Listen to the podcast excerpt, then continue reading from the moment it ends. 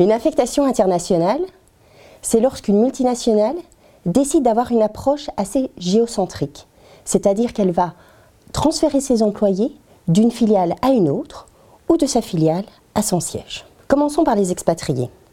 Un expatrié, c'est quand vous envoyez un employé du siège vers ses filiales. Un expatrié a réellement quatre rôles. Exercer un certain contrôle sur la filiale, transférer des connaissances qui sont plutôt tacites qu'explicites, prendre un poste où ils ont eu une difficulté à trouver des candidats dans la filiale, et créer une certaine confiance, créer un lien, un lien social. L'expatriation a également ses limites, peut être tout à la fois positif comme perturbateur pour l'entreprise.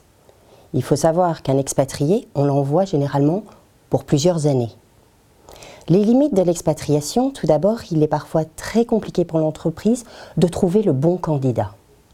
Deuxièmement, de lui trouver la bonne formation avant de partir. Et troisièmement, il est parfois difficile pour l'expatrié, comme le conjoint de l'expatrié, de s'adapter à son nouvel environnement. Il existe une pénurie croissante d'expatriés, compétents et expérimentés. Si avec l'expatrié ça se passe mal dans la filiale, les soucis que l'entreprise peut avoir peut porter complètement sur sa réputation, sa productivité.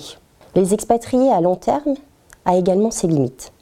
C'est pourquoi on pourrait penser d'expatriation à court terme, c'est-à-dire de 3 mois, 6 mois à un an maximum.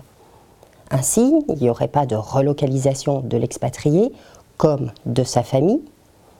Il ça permettrait de minimaliser l'interruption qu'il y aurait de la carrière de l'individu ce serait beaucoup moins coûteux également pour l'entreprise.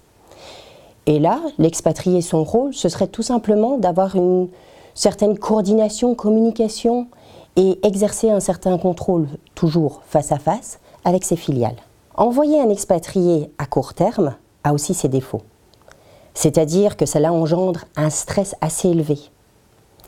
Deuxièmement, le fait d'envoyer un expatrié de temps à autre ou juste pour 2-3 mois, il est difficile d'avoir un lien vraiment très fort et très efficace avec ses filiales. Il y a également un troisième type, qui est l'impatriation, qui est de plus en plus quelque chose que les entreprises utilisent pour garder le contrôle, garder une certaine communication, une coordination entre le siège et ses filiales. L'avantage de l'impatriation, d'abord, il est beaucoup moins coûteux que d'envoyer un expatrié, et peut être aussi assez efficace car l'impatrié, son rôle, ce sera d'absorber la, culture du siège pour ensuite retourner à sa filiale et transmettre cette culture du siège.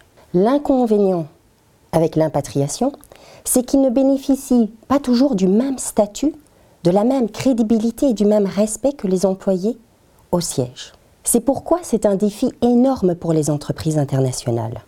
Qui envoyer à l'étranger dans les différentes filiales. Un expatrié à long terme, à court terme, un impatrié.